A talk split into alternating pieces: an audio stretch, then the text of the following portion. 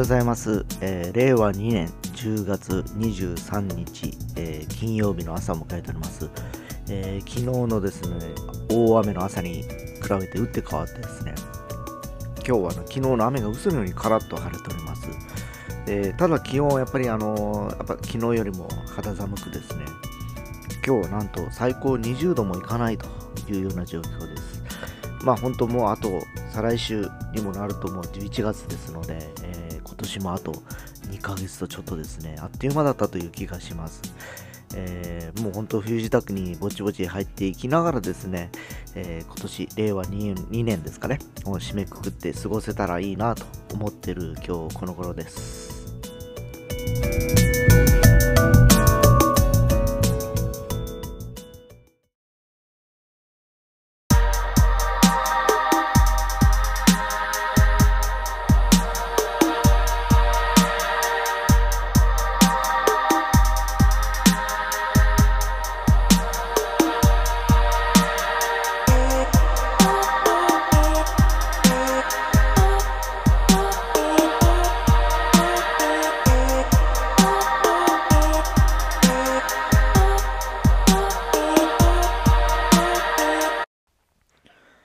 今日はですね、えー少し前に、えーちょっと変わった、えーバンドに僕ちょっと在籍したのでちょっとその話をしようかと思います、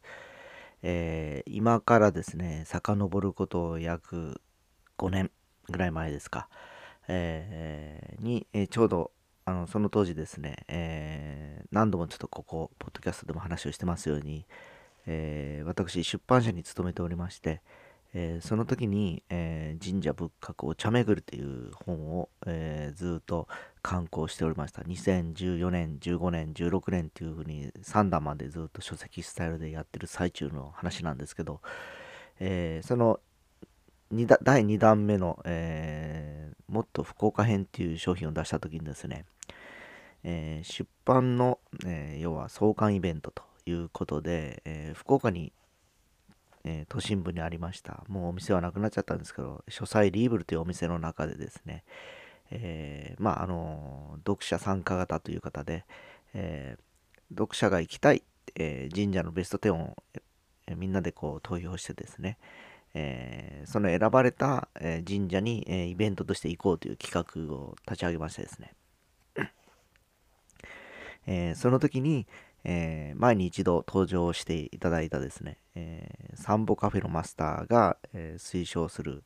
えー愛宕神社の先にある、え神社がございましてですね、えそこの神社に行くと、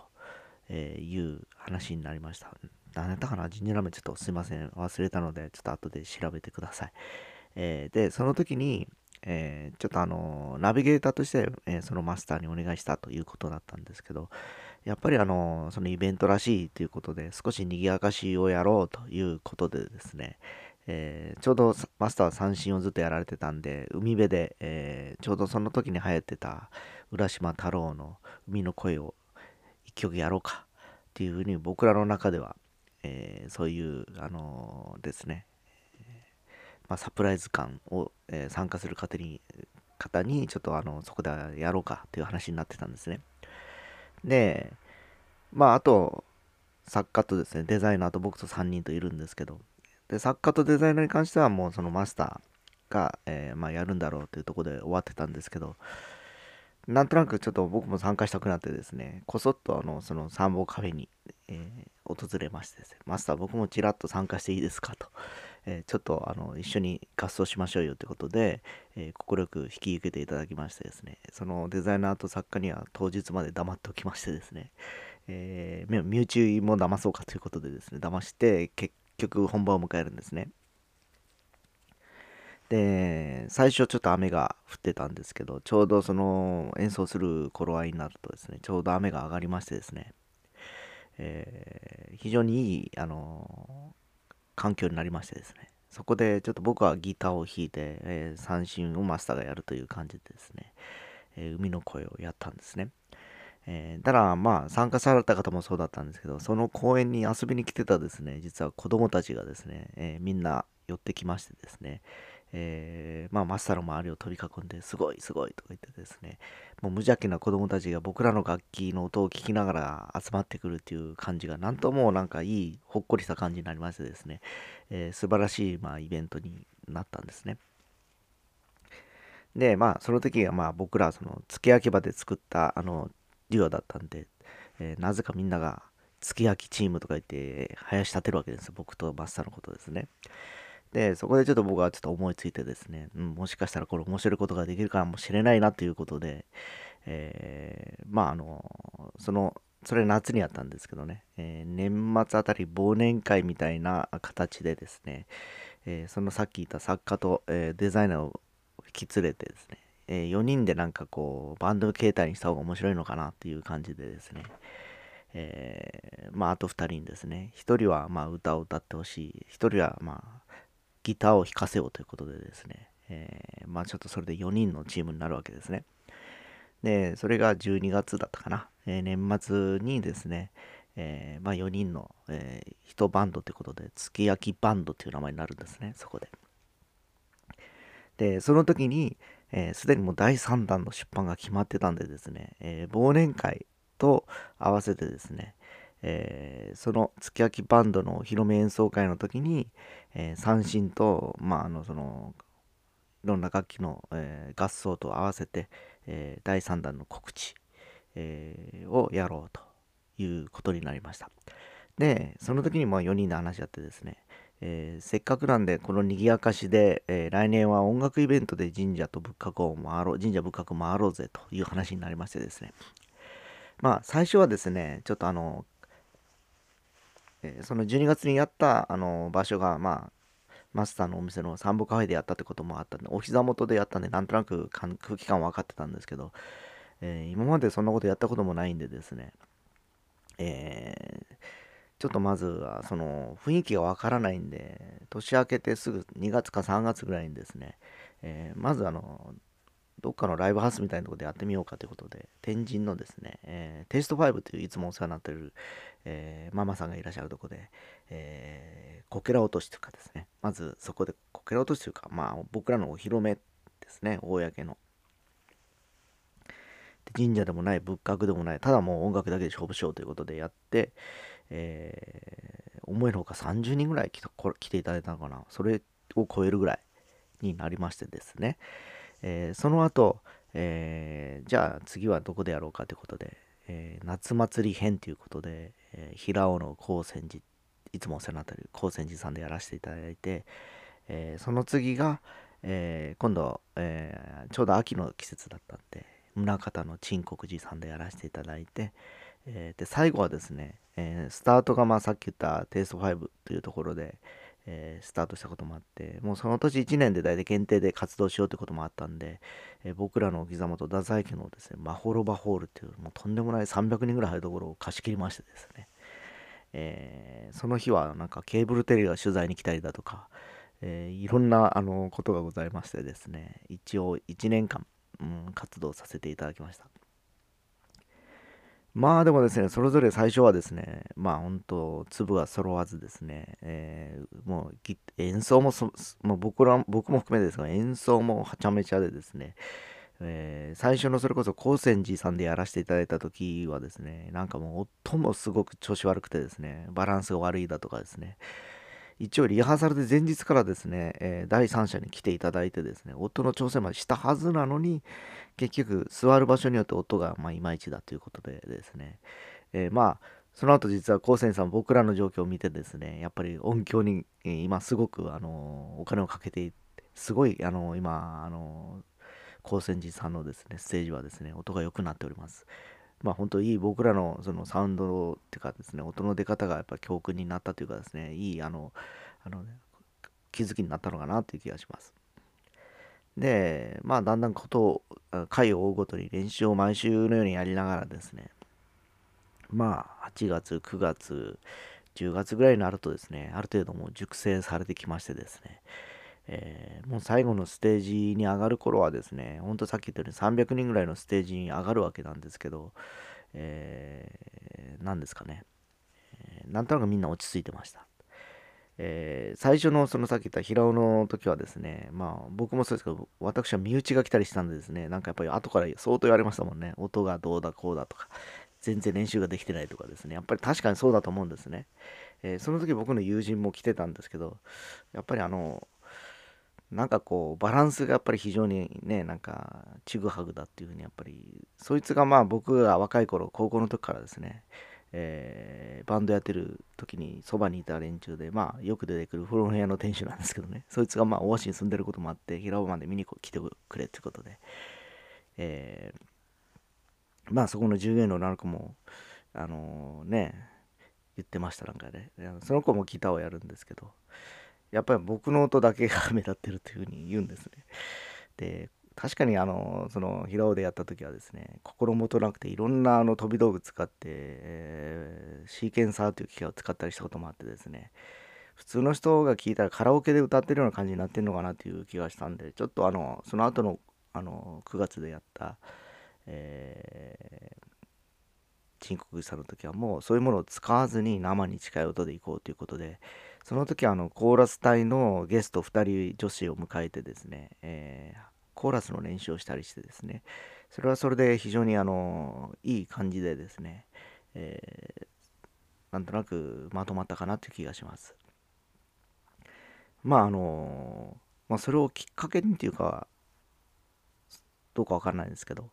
まあその後ですねえー、まあ、マスターは相変わらずずっと三振を弾きながらですね、また違う、えー、何ですかね、えー、ユニットを組みまして、またあの12月か何かにあの筑紫野市かどっかの、えー、カフェでライブをやるということで精力的に活動しておりまして、えー、で僕はあのその後、まああのサラリーマンから脱サラという形でですね結局、え、今はその音楽を教えたりするような仕事をしてたりするわけですね。で、まあ、あとの2人はですね、やっぱりあの、ことあるごとに、えー、なんかそのイベント、アート集団とか言ってですね、イベントやりながらですね、その時に楽器を使うこともあるし、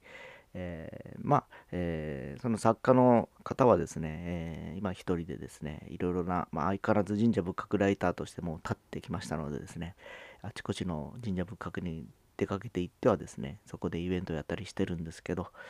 えー、その、えー、彼女の、えー、サポートが僕なんですね、今実はですね。えもう5年ぐらいの付き合いで、大体その、なんとなく呼吸感を分かってるってこともあって、え去年ぐらいから神社仏閣、え音巡りっていう、まあ、当時は本だったんですけど、今は彼女もですね、え三振とウクレレと、え、最近ではちょっと鍵盤までちょっと少し練習してるということでですね、えー、先々です僕の頭の中でこれいろんなことができるようになると合奏の絡みも膨らむしですね、えー、今年はほらコロナウイルスのせいでですね歌が歌えないということもあるんで、えー、来月の、え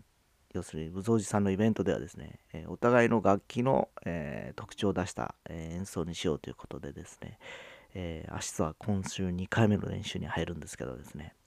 え非常にちょっとあのどんあの上達していってる状況がわかるんでですね、非常にあの、まあ、楽しみにしてる感じです。えー、要は、えー、今僕らがいるのはですね、月焼きバンド2分の1みたいなもんですね。要は、あの、2人だけ、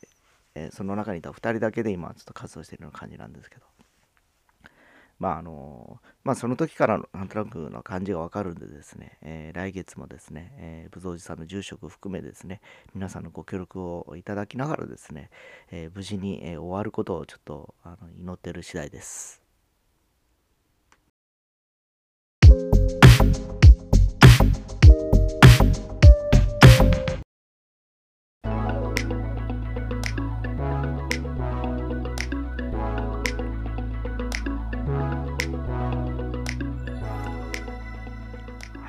今日は月焼きバンドの話をちょっとしたかと思うんですけど、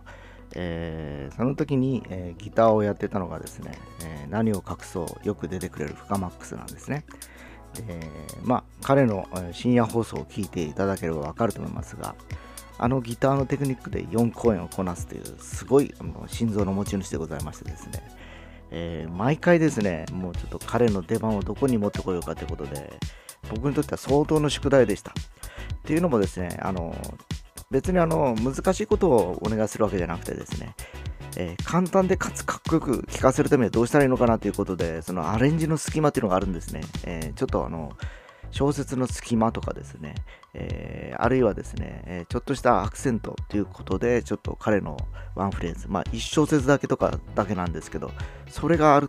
かないかでかなり変わるっていう部分ですごいあの、実は大役を担っていただいたんですね。彼にはちょっとこれ簡単だから、えー、これをずっとやってくれと、これだけですとかいうふうに言ったんですけど、実は裏テーマとしては、それがないとハマらないっていうリズム感だとかですね、いうのがあったりしました。えー、で非常に、まあ、あの最後までそれをこなしていただいて、えー、最終的にはですね自分で作った曲のイントロのギターのアルペジオまで弾けるようになっちゃってですね、えー、実はあのさっき申し上げました、え最後の、えステージの時のケーブルテレビではその彼が作った曲の放送時間が一番長かったんですね、えー、比較的なんかわすげえなここまで取り上げてもらうだけのクオリティになってたんだというぐらいですね。僕もびっくりした次第でですね。やっぱりあのその後もまあ、彼もまだ続けずに今楽しみながらやっていることもあるんでですね。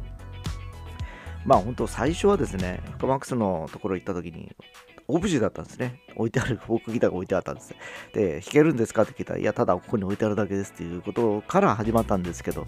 せっかくあるんだったら、ちょっと、ちょっと弾いてみませんっていうことで、チラチラと教えたのがスタートだったんですけど、まあ、最終的にはですね、まあ、あの自分が今まで持ってたギターよりもよりいい音のギターが欲しいという話になってですね、えー、僕と一緒にですね、えー、結局ハードオフとかいろんなとこ回りましてですね楽器をこう目利きってます、僕は目利きをしながらですね、これがいい、あれがいい、これはあの木がいいだとか、ハードケースもあるしとか、どうのこうの言ってですね、今の、えー、いい音が出るギターに、えー、変えてるんですけど、まあ、えー、おそらくこれからまだまだ少しずつやっていくとですね、す、で、に興味が持ってるということもあるんでですね、えー、必ず上手になると僕は思ってますんでですね、えー、めげずに続けていただきたいなと思っているところです。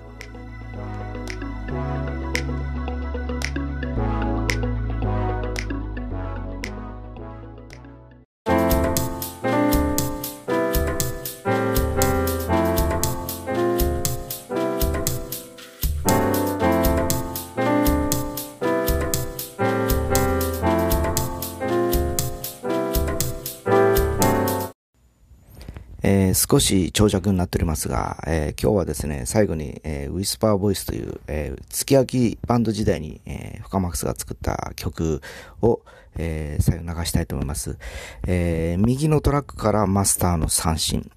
えー、左のトラックのコーラスもの部分が、あの、さっき言った、えー、作家の、えー、コーラスの担当のパートです。で、ギターのパートが、深マックス。で、それ以外のシンセだとか、キーボードのパートが僕という、えー、割り振りになってますので、ちょっとそれを、えー、ちょっと聞き比べながら聞いてみてください。